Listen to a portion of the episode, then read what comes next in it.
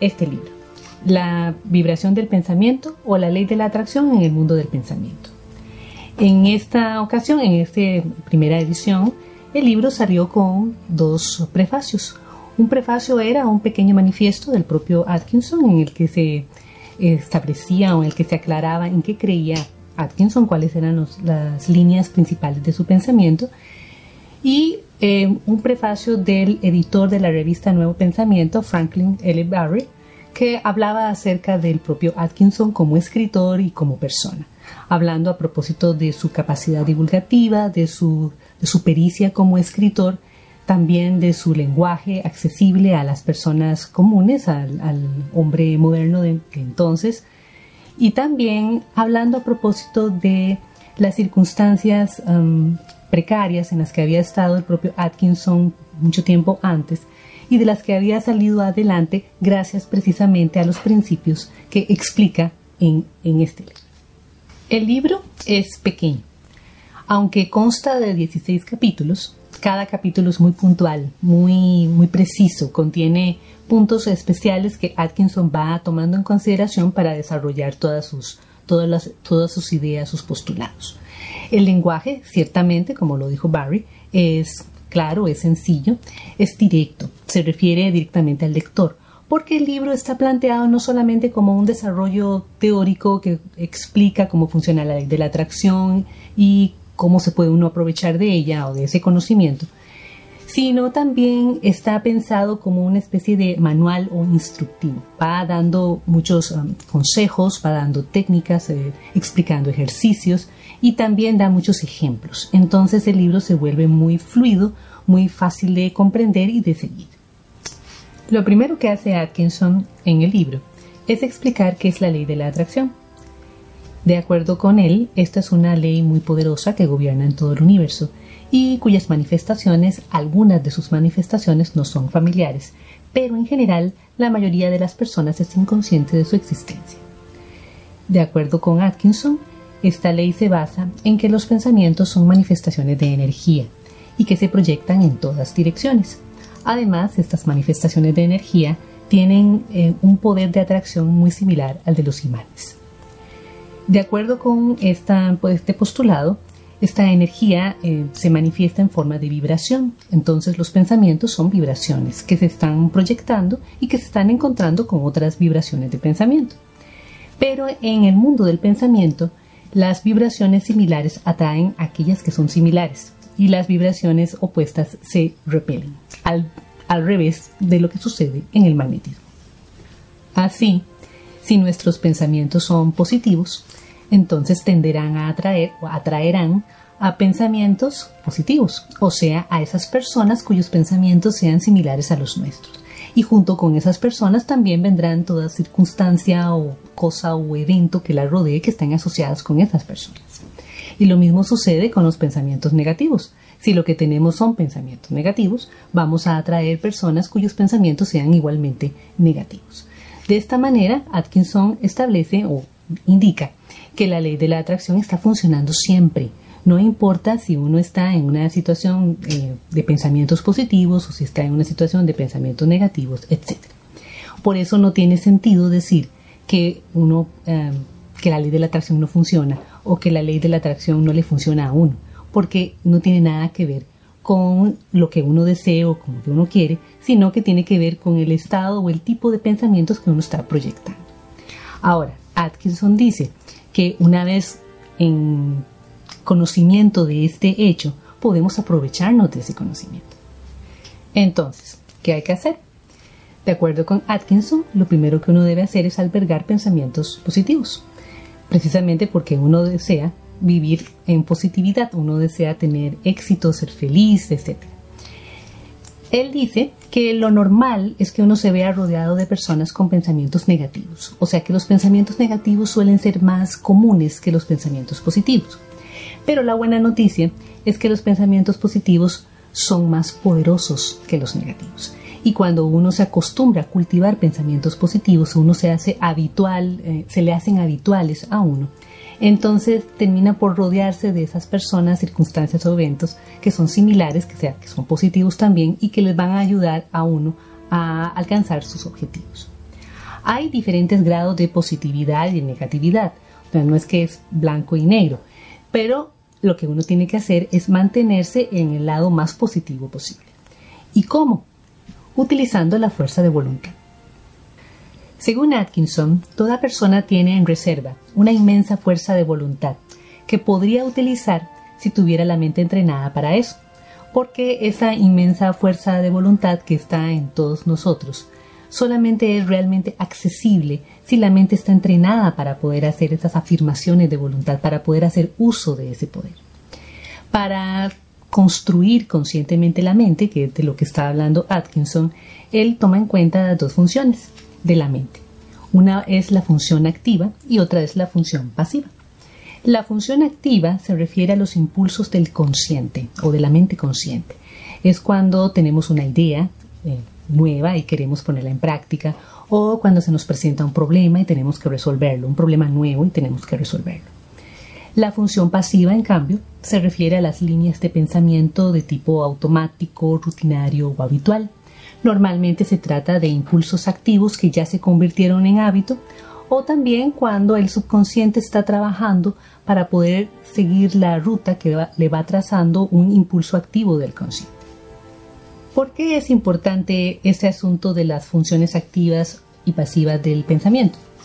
Por lo siguiente, porque para poder acceder a esa reserva de fuerza de voluntad, ese poder infinito del que habla Atkinson que tenemos dentro de nosotros, la mente tiene que construirse conscientemente, de manera tal que haga afirmaciones de voluntad.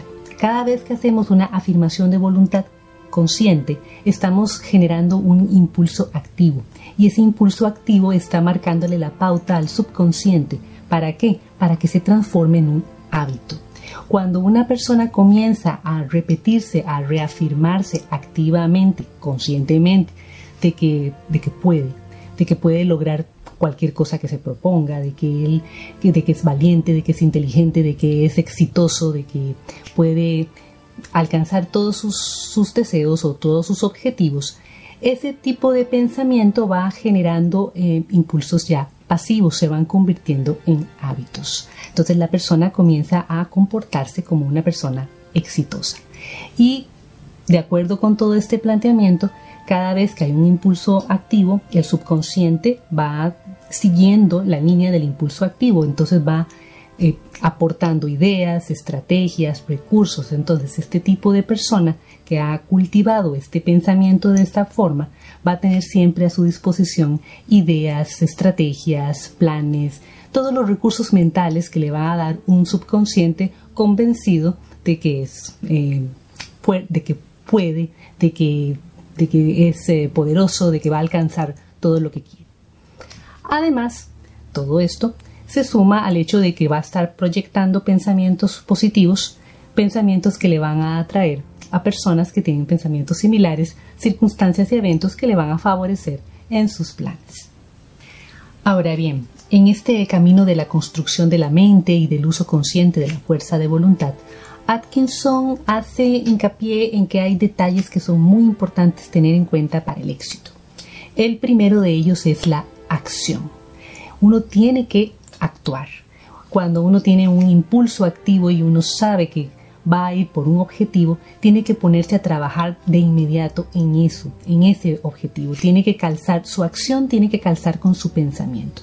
Porque si no actúa, la, la energía del pensamiento, la energía de ese, de, ese, de ese deseo que uno, que uno tiene, se diluye, se desaparece, no tiene mayor impacto.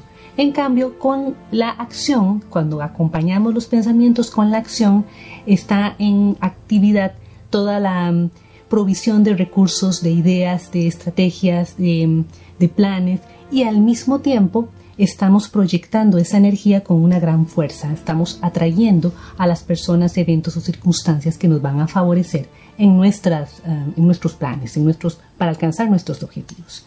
Entonces es importante actuar. Otro detalle muy importante es que el deseo y el interés que tenemos por alcanzar un objetivo deben ser muy poderosos. En este aspecto, Atkinson hace hincapié que estamos hablando de un deseo que es como una pasión, es una pasión intensa. Él eh, hace una comparación que dice que nuestro deseo debe ser como el deseo del prisionero por su libertad. Algo así, una cosa muy fuerte, muy poderosa. Porque si no, no pasa nada. Los deseos que son solamente ensoñaciones, que son, ay, cómo me gustaría hacer tal o cómo me gustaría hacer tal. Ese tipo de deseos son muy débiles, no tienen ninguna proyección energética de mayor impacto. Entonces no causan impacto, no, no nos permiten atraer a esas personas o eventos o circunstancias que nos van a favorecer, ni tampoco van a activar nuestro subconsciente como necesitamos que se active. Entonces el deseo y el interés deben ser muy potentes. También hay otro factor que Atkinson nos recuerda, y es que debemos desear una cosa a la vez. O sea, hay que evitar lo que él llama las fugas mentales las distracciones, los deseos secundarios, los intereses menores, etc. Él explica que una persona puede entrenar su mente, hacer uso de su voluntad, tener la energía y la determinación para poder poner en práctica sus planes, actuar inclusive, pero si tiene una docena de intereses o muchos deseos al mismo tiempo y no establece ninguna prioridad, finalmente su energía se va a disipar, se va a, a perder y el subconsciente no va a saber qué, es lo importante. Entonces, es muy, em, para el éxito, es muy importante tener un deseo a la vez. Este es mi objetivo, por este voy. O sea, hay que enfocarse. En todo este proceso, ¿cómo sobrellevar los pensamientos o las emociones negativas? ¿Cómo sobreponerse al enojo, a la frustración, a la preocupación, al miedo, al desánimo? Atkinson propone dos maneras. Una es enfrentarse con ese pensamiento negativo y suprimirlo. Esta manera a él no le parece muy eficaz, pero la, propone porque a algunas personas le puede funcionar. Pero la que a él más le gusta, la que le parece que es la, correcta o la ideal, es cultivar el, el pensamiento o la emoción contraria. O sea, si eres una persona que tiene miedo, por ejemplo, que tiene muchas muchos temores de emprender un proyecto, de emprender una nueva, de seguir una nueva idea. Entonces lo mejor es cultivar la emoción contraria, o sea, el coraje, el valor. convencerse a sí mismo por medio de las afirmaciones de voluntad de que uno es una persona valiente, de que uno es una persona que tiene la capacidad para enfrentar ese proyecto o ese plan o alcanzar ese objetivo. Al principio, el pensamiento negativo o la emoción negativa se van a resistir, no va a ser fácil que se vayan, pero por medio de las afirmaciones de voluntad, precisamente vamos a convertirnos, vamos a convertir en hábito el pensamiento positivo o la emoción positiva que queremos cultivar, hasta que se vuelve parte de nuestra naturaleza. Y así funciona con cualquiera. Entonces, si queremos vencer el miedo, cultivar el coraje. Si queremos vencer el enojo, cultivar la alegría, etc. Y hay que tomar en cuenta que Atkinson dice o indica que el miedo, por ejemplo, que es una de las um, emociones negativas más uh, problemáticas, es padre de otras emociones negativas como la preocupación. Entonces, si uno se deshace de los miedos, si se vuelve una persona valiente, también va a observar que las preocupaciones se van a diluir. El libro es hermoso, es poderoso. Es uno de esos libros que al final de su lectura uno queda con esa hermosa sensación de que uno puede, de que uno tiene todo, todo a su haber para poder lograr sus objetivos, de que uno es el dueño de su destino, no nadie más puede hacer las cosas por uno, solamente uno puede ir hacia adelante y lograr lo que quiere. En, en este libro queda muy claro que la ley de la atracción no tiene nada que ver con la fe religiosa o con las creencias eh, religiosas o con la maquinaria de pedir deseos. No se trata de pedirle nada a nadie. Se trata de fomentar en uno una, un hábito positivo de pensar que uno puede, de que uno puede y puede llegar muy lejos.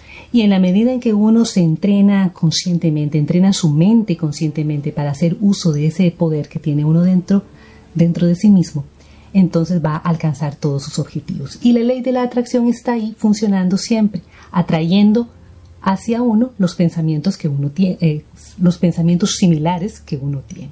Entonces, si uno está habituado a hacer, a pensar, a actuar y a, a decir las cosas, a hacer las cosas como una persona poderosa, va a atraer personas poderosas, personas exitosas y también circunstancias que le favorecen a uno sus propios eh, deseos, sus propios objetivos.